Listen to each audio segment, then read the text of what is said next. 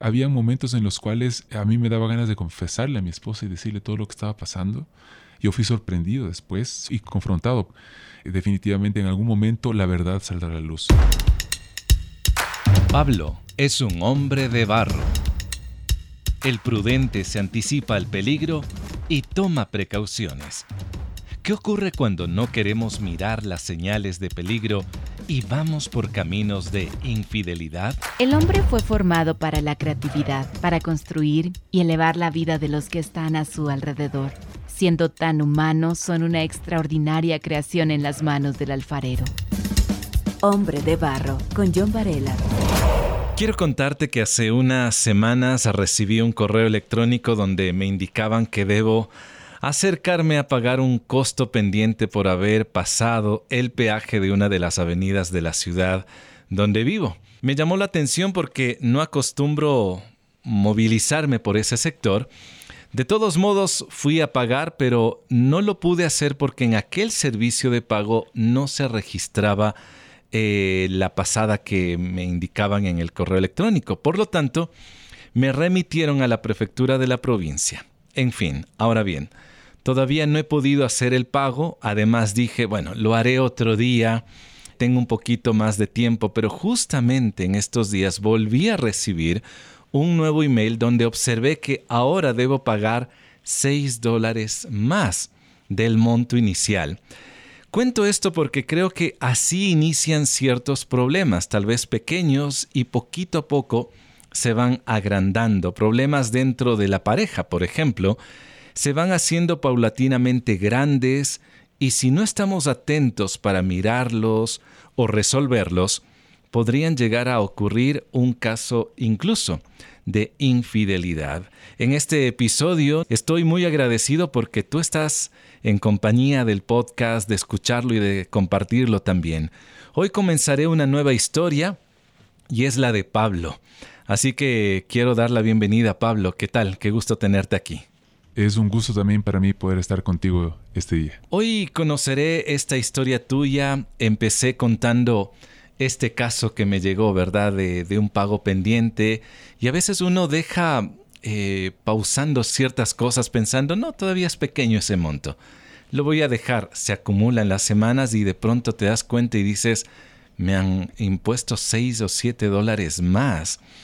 Pablo, hoy tú me contarás un momento complejo que pasaste tú y tu familia.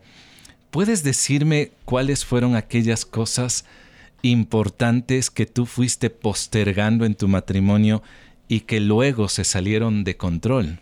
Mira, yo quiero comentarte lo siguiente. Creo que como tú dijiste al inicio, es importantísimo validar que tú no sabías que ah, tenías una, una multa y tú te enteraste y te llegó, ¿verdad? Claro. Em, y a veces hay ciertas cosas para irnos desde el génesis de, de, esto que vamos a comenzar esta, este día. Hay que entender que hay cosas incluso que vienen de parte de nuestros ancestros. Ya. Que vienen y nos podemos remontar hacia antes. Antes de contar esto, hay que ver un poco qué ha pasado antes. Mira, eh, mi padre y mi abuelo fueron infieles. Y hay temas que a veces uno carga o lleva sin quererlo porque es parte de una familia o no sin querer decir que esta es la responsabilidad, para nada. Cada uno, cada uno es responsable de todo. Pero déjame decirte que arranca desde allá. Eh, y nosotros llevamos esa naturaleza caída, yo la llevo, y claro, sumado esto más los ancestros, sumado esto más las decisiones, pues obviamente se hace un cóctel complicado, que cada vez se va haciendo una bola de nieve, como tú lo dices, que arranca en la adolescencia, en la juventud, con ciertos encuentros o con ciertas vistas o con ciertos temas de acercamiento con cosas que la palabra de Dios dice que no están correctas, de fornicación, de pensamientos impuros, de masturbación. Entonces, quiero empezar diciendo eso, John, porque no el, tema final de la infidelidad no es, eh, digamos, eh, lo único que sucede. Esta es una consecuencia, es la punta del iceberg. o sea, tú no ves todo el cuerpo del iceberg, pero hay muchas cosas detrás. Hay cosas profundas. Que van profundamente haciendo esto. Pero para responder tu pregunta, ahora sí, ¿qué fue lo que fui dejando? ¿Qué fue lo que fui postergando? Eh, mira, hay ciertos temas que nosotros como varones y esto es un podcast para hombres de barro. Ojalá estén escuchando mujeres también, porque a veces las mujeres no nos comprenden mucho. Dicen que ellas son de, Venus y nosotros de Marte. Y la verdad es que somos diferentes. Cada cual tiene cosas diferentes, pero ¿qué fui dejando? ¿Qué, qué fui haciendo? La Biblia en el Salmo 1 habla sobre una decadencia, ¿no? Y habla sobre que al inicio tú puedes estar en consejo de malos después vas en camino y después tú vas en silla. Mm. Y esa decadencia es la que va. Mm. Mira, el consejo implica escuchar, el consejo implica eh, llevarte con otras personas más, comulgar temas filosóficos o temas eh, del que el mundo lo piensa que está bien. El mundo piensa que está bien mirar a una mujer eh, y, mirar sus características eh, físicas que tiene y desearla. ¿Por qué está mal? No estoy mm. haciendo nada malo. Algunos dicen en forma de chiste, yo eh, tengo hambre viendo y como en casa. Fíjate, fíjate el concepto, son temas tan mm. complicados y la Biblia claramente dice que la decadencia empieza con el consejo. Hombre de barro, con John Varela. También puedo añadir, Pablo, el hecho de que podemos ser parte de una empresa, de tener amigos que a lo mejor tienen esta manera de pensar y de vivir, pero el problema, según entiendo, es cuando tú te dejas llevar por ese tipo de consejos y empiezas, tal vez, bueno, los escuchas, te ríes un momento, pero luego empiezas a ser parte de ese run run, ¿no? Que empieza ya, obviamente, a insertarse en tu pensamiento también. Así es. Y andar en consejo malo significa empezar a pensar como ellos, empezar a, transformar tu mente y tu corazón que están conectados con Dios a decir que no está mal escuchar una canción que habla sobre traición, que no está mal mirar a una mujer porque me puede dar una licencia. Entonces, ese es el consejo, pero después va cayendo más porque dice que eh, ni anduvo en, en camino, ¿verdad? Ya no solamente está escuchando, sino empieza a hacer cosas diferentes. ¿Qué pasó en mi vida? Por temas de empresa, por temas de trabajo, empecé a ir a, fiestas de reuniones donde había mujeres y donde definitivamente existía esa tentación al haber mujeres. Eh, después también camino, camino de pecadores. No está mal tomarse una cerveza, no está mm. mal tomarse un traguito, no está mal tomarse un vinito, eh, eh, está mal el emborracharse, pero vas decayendo, ¿no? Es como una espiral en decadencia. Mm. Eh, y finalmente termina con, eh, con las sillas escarnecedores. Y una silla implica comodidad. Mm. Mira, yo ahorita estoy sentado en una silla contigo y estoy cómodo, estoy conversando contigo. Y cuando uno llega a tener comodidad con el pecado, es muy, muy, muy, muy complicado. Y te puedo decir, que yo tenía comodidad en ir a fiestas, que yo tenía comodidad en tomarme un trago, yo tenía comodidad en escuchar música con contenido que no glorifica a Dios, yo tenía comodidad en reírme de, chistes inapropiados, yo tenía comodidad en ver a una mujer y codiciarla. Tenía comodidad. Y ese estar sentado implica lo que te acabo de decir. Pablo, estamos rodeados en realidad de un ambiente, yo diría, muy eh, erotizado las propuestas musicales y los videos que los acompañan, todo es con una connotación demasiado sexual, las conversaciones, las redes sociales, ciertos influencers y muchos más como que nos gritan que una aventura no está mal. Y también, por otro lado, como que justificamos nuestros actos olvidando nuestras responsabilidades y nuestras decisiones. Ahora, Pablo, ¿cuáles fueron los riesgos que empezaste a tomar y que luego abrieron una puerta para la infidelidad? Porque la infidelidad tiene un concepto bastante amplio. No es solamente el hecho de que yo llegué, me acosté o de pronto eh, besé a otra mujer que no es la mía. El mirar ya es un acto de infidelidad. Pero ¿cuáles fueron esos riesgos que empezaste a tomar y que, bueno, llegaron a la infidelidad? Em, el estar solo con una mujer en mi auto, el llevar a una mujer de un lugar a otro. Eh, a veces, mira, yo soy cristiano, soy cristiano desde hace mucho tiempo y yo sabía perfectamente dentro de toda mi, educación cristiana que hay que tener cuidado con esas cosas. Perdón, ¿esto te ocurrió siendo ya una, un hombre de fe? Sí, sí, sí, sí. Y, lo digo tristemente y no lo digo pero, para nada con orgullo, ni para nada. vengo humillado mm. delante del Señor vengo humillado delante de ti porque tú vas a escuchar mi testimonio y delante de mi familia, pero la verdad es que esto lo cometí siendo un creyente, un creyente que conocía mucho de la palabra de Dios, mm. un creyente que, sabía mucho sobre, sobre el tema, estudiado de la Biblia, en fin. Pero estamos expuestos, Pablo. Y, y, ahí vienen estos, estos, estas licencias que tú acabas de decir, ¿no? Mira, yo puedo recomendar, yo puedo decir a todas las demás personas, tengamos cuidado mm. de la presencia femenina, en el sentido de que obviamente no vamos a no, estoy diciendo que tomemos exageraciones, tenemos que vivir en este mundo, tenemos que trabajar con mujeres, tenemos que tomar un bus donde hay mujeres. El punto es que hay ciertas licencias que uno no puede darse. Si uno quiere ser eh, realmente obediente al Señor, tenemos que ser como José, que huyó, que salió corriendo. Entonces, probablemente podamos quedar mal en algo tan, tan, tan chiquito como llevar a una mujer a un lugar. Llevar a una mujer a un lugar, pero ¿qué, tiene de malo? ¿Que está loco? ¿Este tipo? ¿Qué me está diciendo? Eso no pasa nada hay puertas que el maligno utiliza y son tan sutiles y tan delicadas como llevar a una mujer como, como salir, como te decía, a una fiesta. Contar un poco temas personales tuyos que no tiene por qué saberlo nadie. Que no tiene, que tiene que saberlo tu esposa, eh, tu pastor quizás, pero nadie, ninguna otra mujer. Escuchar también testimonios personales de otra mujer que te cuente cómo está con su, con, su, con, su, pareja, con su esposo, con quien sea.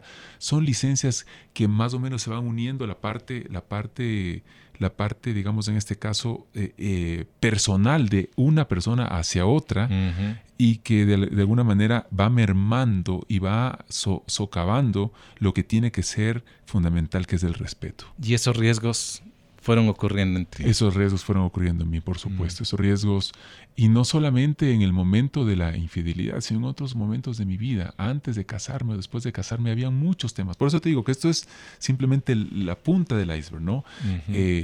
el, el, hecho de, dar, de darme licencias, eh, de poder mirar a una mujer, a su cuerpo y decir que no pasa nada porque es un tema, un tema que, nadie, que no afecta a nadie. O que uno lo puede controlar. Que no, y que no afectas a nadie, te afectas a ti mismo, por, supuesto. pero no, no tiene afectación a terceros. Son temas que van, que van socavando, que van taladrando en este tema que lleva a una conclusión complicada. Descarga Hombre de Barro en la app HCJB. También estamos en Apple Music, Spotify y SoundCloud. Eh, es como que uno empieza a darle un deleite a la mirada, un deleite a un pensamiento. Es como que de pronto uno dice un halago a, a una mujer que no es tu esposa y uno se siente como un poquito hasta como un Casanova, pero uno dice internamente, no, no me pasa nada, eh, yo sé controlarlo, eh, pero uno va acercándose más al límite, más al fuego, por así decirlo. ¿Qué te hizo a ti volver en sí y mirar atrás y decir, regreso a casa? Debo decirte antes de, esto que mientras sucedía el tema de mi infidelidad, el Espíritu Santo obraba en mi vida y en mi corazón y me decía que lo que estaba haciendo estaba mal. ¿Y tú qué hacías ante esta, esta eh, voz interna? Eh, ante esta voz interna, eh, yo trataba de huir en mi humanidad, yo trataba de alejarme de mi humanidad, mm. pero esto de alguna manera se complica cuando tú tienes una relación laboral con la persona con quien tú puedes haber tenido un tema de infidelidad. Mm. Entonces, eh, en un momento cuando tú puedes ver a esa persona todos los días, estás trabajando todos los días, es bastante complicado el tema de huir, porque te estás exponiendo a eso, ¿no? Claro. Entonces, eh, pero debo decir que, que Dios y el Espíritu Santo obraban en mi vida eh, había momentos en los cuales eh, a mí me daba ganas de confesarle a mi esposa y decirle todo lo que estaba pasando. Yo fui sorprendido después, sorprendido oh. no en el acto como tal, pero sí sorprendido y confrontado. Pero definitivamente, pero definitivamente como te, como te lo explico, eh, sentía de parte de Dios eso. Mm. lo que yo sí te puedo decir es que yo recuerdo claramente una oportunidad puntual en la cual yo estaba en mi vehículo y yo le dije, Señor, sácame de esto. Le, le, le pedí de todo corazón, sácame. Yo no puedo. Yo no puedo, pero tú puedes, sácame. Y después de quizás 48 horas, 72 horas, mi esposa me preguntó a mí, me dice, cuéntame, ¿qué pasa? Algo te está pasando y algo sucedió y me confrontó. Y tuve que confesarlo. Y desde la confesión que sucedió, yo te puedo decir que en ese momento cuando le dije a Dios que me saque, yo sentí que estaba en el lodo como un cerdo, como le pasó al hijo pródigo, y decía yo en la casa de mi padre, no tengo esta comida. Y volví en, volví en mí y le dije, sácame de esto. Y Dios me permitió que mi esposa me confronte, que me confronten el pastor de mi iglesia. Fui confrontado por parte de ellos, asumí mi responsabilidad, pedí perdón y empezó todo un tema de, de, un camino muy largo, muy largo de, de, reestructuración y de, y de, y de, volver, eh, digamos, a tener una vida, entre comillas, normal como la que tengo en el momento, en el sentido de que Dios ha restaurado mi vida. Increíble. Alguna vez escuchaba una frase muy atinada, Pablo, que dice, es mejor confesar a ser confrontado. Y muchas veces nos cuesta confesarlo. Tú mencionaste que como que se dieron cuenta, ¿a qué te refieres? Eh, no, hay, no hay crimen perfecto. no existe. Y no hay nada bajo el cielo que en algún momento no se va a revelar. Por supuesto. No hay mentira perfecta. Entonces, eh, si alguien piensa que está, eh, puede ocultar o lo que fuera, eso es una mentira hay evidencias, hay mensajes, hay, hay, cualquier cosa puede suceder y algo de eso sucedió en mi vida, mi esposa se dio cuenta y me confrontó directamente. ¿Por qué? Porque no hay crimen perfecto. Claro. Eh, definitivamente en algún momento la verdad saldrá a la luz y gracias a Dios que fue así, mm. porque a pesar de lo duro y lo difícil de ser confrontado y de haber sido eh, puesto contra las cuerdas, eh, yo sí vi como una respuesta de parte de Dios porque le dije que me saque. Yo no podía hacerlo, entonces tenía que sacarme él y me fui confrontado es difícil, como tú dices, es mucho mejor confesar. Me, pongo a pensar un poco en David, en el, salmista. Él estuvo un año sin confesar. Un año, eso dice la palabra de Dios. Y él dice que sus huesos fueron como secándose. Secándose, mm. exacto. Y vino Natán después de un año y le cuenta una historia. Y, y él se pone, ah, ¿qué le pasa a esa persona? Ese tiene que morir. Tú eres esa persona. Tú eres, exacto. Y te digo, John, que yo fui esa persona. Mm. Yo fui esa persona. Hombre de barro es compañerismo, aliento, naturalidad. Pablo, ¿cómo revertir en tu esposa aquellos sentimientos de temor, de inseguridad, de desconfianza? Porque un matrimonio puede separarse totalmente, pero hay también matrimonios que se han restaurado, pero ¿de qué manera revertir en tu esposa aquellos sentimientos que habrán sido muchos, ¿no? Sí, yo te tengo que responder allí claramente que solamente por la gracia de Dios y por su misericordia es que yo puedo decirte que mi esposa eh, me perdonó. Solamente es una, es una obra de Dios. Yo debo ser súper honesto contigo y confesarte que varias veces mi esposa durante los primeros meses después de haber sido confrontado me pedía el divorcio y me pedía que me vaya y era bastante difícil y complicada la situación. Bueno, y es comprensible también, ¿no? Totalmente. Pero déjame decirte que eh, Dios obró de maneras milagrosas a través de esto. Yo lo que tengo que decir quizás al que está escuchando y que está pasando por algo así es, eh, primeramente tú tienes, tenemos que mantenernos firmes. Si hemos confesado el pecado, si sabemos que Dios nos ha perdonado, hay que empezar a cosechar lo que uno ha sembrado. Mm. Y hay consecuencias, porque Dios nos perdona completamente, bota al fondo del mar según su palabra, pero hay consecuencias. Y tenemos que vivir con ellas. Y tenemos que vivir con ellas. Y yo te puedo decir que eh, las consecuencias yo las sigo viviendo. Eh, eh, mi esposa, a pesar de haberme perdonado, a pesar de tener una relación súper chévere y diferente en el momento, yo te tengo que decir que hay momentos en los cuales ella me sigue reclamando. Han pasado muchos años pasado, han pasado muchos años desde lo que sucedió, pero mi esposa, hay momentos en los cuales eh, ella me reclama y yo veo claramente allí como una consecuencia de mis actos. Y si, como yo digo, no, si fui tan suficientemente varón para, para hacer algo, tengo que ser suficientemente varón en Dios para soportar las consecuencias de lo que yo hice. Pero no ha sido fácil. La, la, confianza tú la vas construyendo poquito a poquito. Yo lo comparo como que cuando un, una, una vasija se cae, se hace pedazos, así fue el mm. corazón de mi esposa. Mm. Entonces, después de haber estado hecho pedazos, hay que reconstruirlo poco a poco. ¿Qué cosas hice? Mira, John, eliminé mi correo electrónico que siempre había tenido. Me salí de todas las redes sociales. Todavía no tengo ninguna red social salvo WhatsApp. Y salvo algo que es por trabajo, no tengo ninguna red social. Tuve que, eh, por la gracia de Dios, pude conseguir un empleo diferente donde ya no, ya no tenía que estar con esa persona. Saliste también de... Sí, salí de ese vínculo. Eh, Dios me proveyó esa salida de una manera milagrosa. Eh, mi esposa, yo le comparto mi ubicación. Muchas veces mis amigos me dicen que soy un mandarina y no me importa, porque mi principal relación es mi esposa. Claro. Ella sabe dónde estoy, ella sabe dónde voy, ella tiene un compromiso y yo lo refiero todos los días de que yo no le puedo volver a traicionar a ella. Yo me puedo equivocar en cualquier cosa yo. Yo me puedo equivocar en cualquier cosa, menos en esa.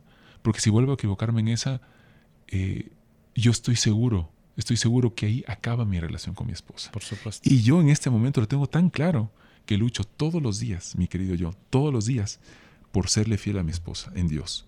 Lucho todos los días por mantenerme eh, alejado de cualquier tipo de tentación.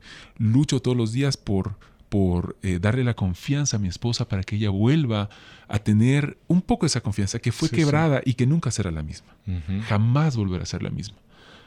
Pero Dios es bueno y a pesar de todo lo que ha sucedido, Dios me ha permitido eh, volver a reconstruir una relación con mi esposa que yo te digo, muchas veces la siento de una manera mejor como antes que antes, ¿no? Porque definitivamente yo la veo ahora, eh, eh, eh, veo a ella y me veo a mí y veo un futuro a pesar del pasado que tiene un propósito. Hombre de barro, originalidad en sus manos. Y esto es restauración sin duda. Y hablando de esto, Pablo, ¿te sometiste a un proceso para superar las consecuencias?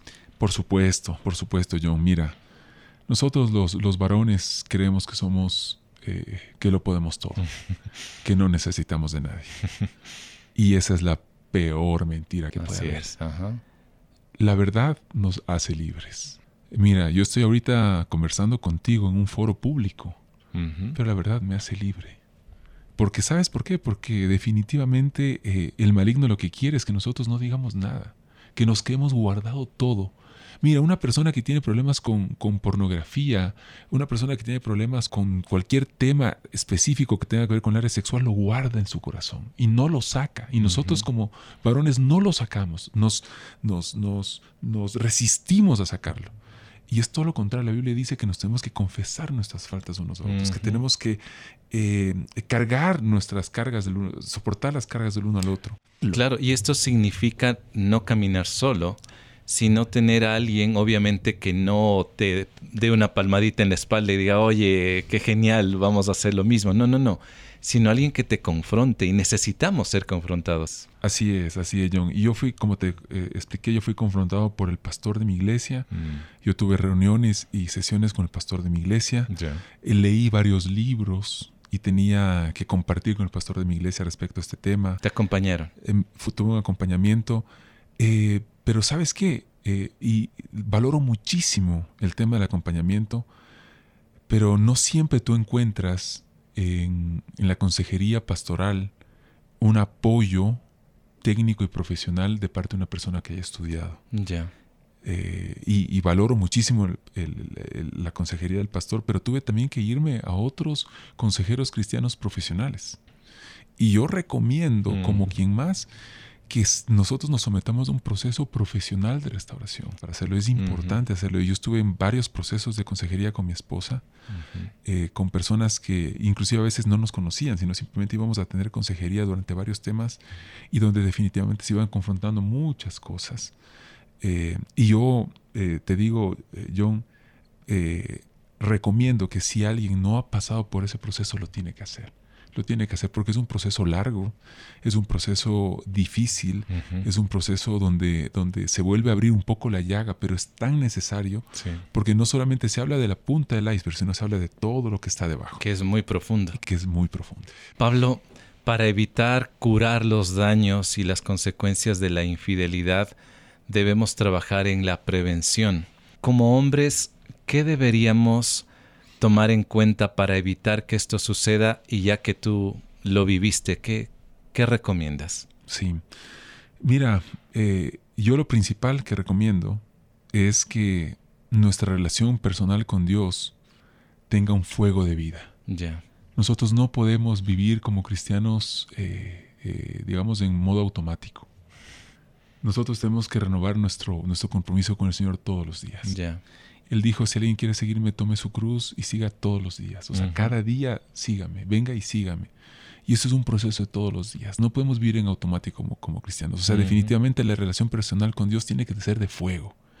Y si no estamos con una relación personal de fuego, algo está sucediendo. Ese es el primer paso que yo digo tiene que haber en nuestras vidas. Si nuestra relación personal no está bien con Dios, por más que tú te desvivas por cumplir todas las demás cosas que te voy a decir ahorita, no pasa nada. Si no hay esa relación viva, viva, real. todos los días, donde tú sientas un primer amor todos los días, donde tú te consagres al Señor todos los días, donde tú digas al Señor, yo quiero morir a mi yo y quiero que tú vivas en mí. Eso es lo Es que Pablo, perdón que te interrumpa, si uno no tiene esa relación cercana, es muy fácil, por ejemplo, tal vez no caer en la infidelidad, pero uno puede caer en la deshonestidad uno podría aceptar un cohecho, uno podría incluso, si me detienen en la calle, yo puedo darle una coima a un policía. Es decir, nuestra vida deja de ser transparente y empezamos otra vez a vivir en la oscuridad. Claro, John. Eh, adicionalmente, lo que yo siempre digo, y hay varios libros que hablan de esto, mira, eh, nosotros somos salvajes de corazón. Hay un libro que se llama Salvajes de Corazón. y nosotros buscamos riesgo, buscamos, buscamos adrenalina,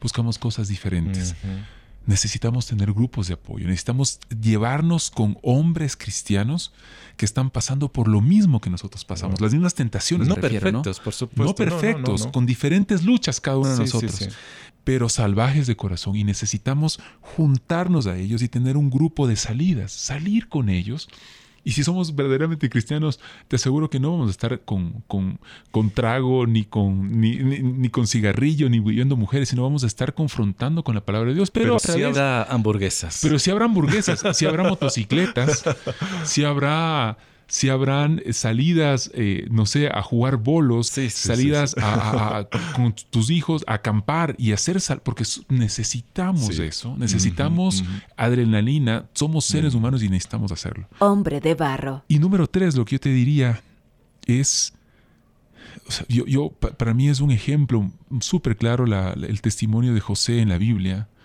donde él tenía la gracia de Dios, como dice él, él prosperaba en todo, pero cuando tenía a una mujer detrás de él, él confrontaba con la palabra de Dios y huía. Y huyó y salió y nunca estuvo allí. Y cuando fue asido y cuando él podía simplemente darse un deleite, él corrió y a pesar de salir desnudo, prefirió ser llamado loco, prefirió ser llamado un cobarde, prefirió ser por, parte de ella, prefirió todo eso, pero agradar a Dios. Y eso es lo que hay que hacer. Yo prefiero ser un cobarde y mandar mi ubicación a mi esposa todos los días, a tratar de dármelas de macho y tener, ya ni siquiera estar con mi esposa. Yo tengo claridad. Mira, mientras la verdad nos hace libres, mientras más claro y transparente es mi vida, es mucho mejor. Hay, hay muchos varones que tenemos dificultades con que, con que nuestras esposas nos revisen nuestro, nuestro celular. Primeramente yo creo que no deberíamos llegar al punto de revisar nada, pero que nada debe, nada teme. Obviamente. Está mi puerta abierta, revisa mi celular, revisa mi vida, revisa mis cuentas, revisa todo lo que estoy haciendo. Eh, mi vida es transparente. Mi vida trata de ser. Y, eso es una un peso en el suelo, un, peso descargado en el suelo gigantesco. Es como que antes uno lleva 50 quintales encima y no, dejo los 50 quintales, aquí está mi vida, estoy, soy transparente soy, eh, que, no me, que no tengan de dónde, de dónde agarrarme en ese sentido, ¿no? Y como tú dijiste, no solamente en ese sentido, sino en todas las demás cosas, en la mentira, supuesto. en el trabajo, en el poder cumplir con todas las cosas que hay que hacer, en mantener excelencia en la vida, en todo, en todo yo, en todo.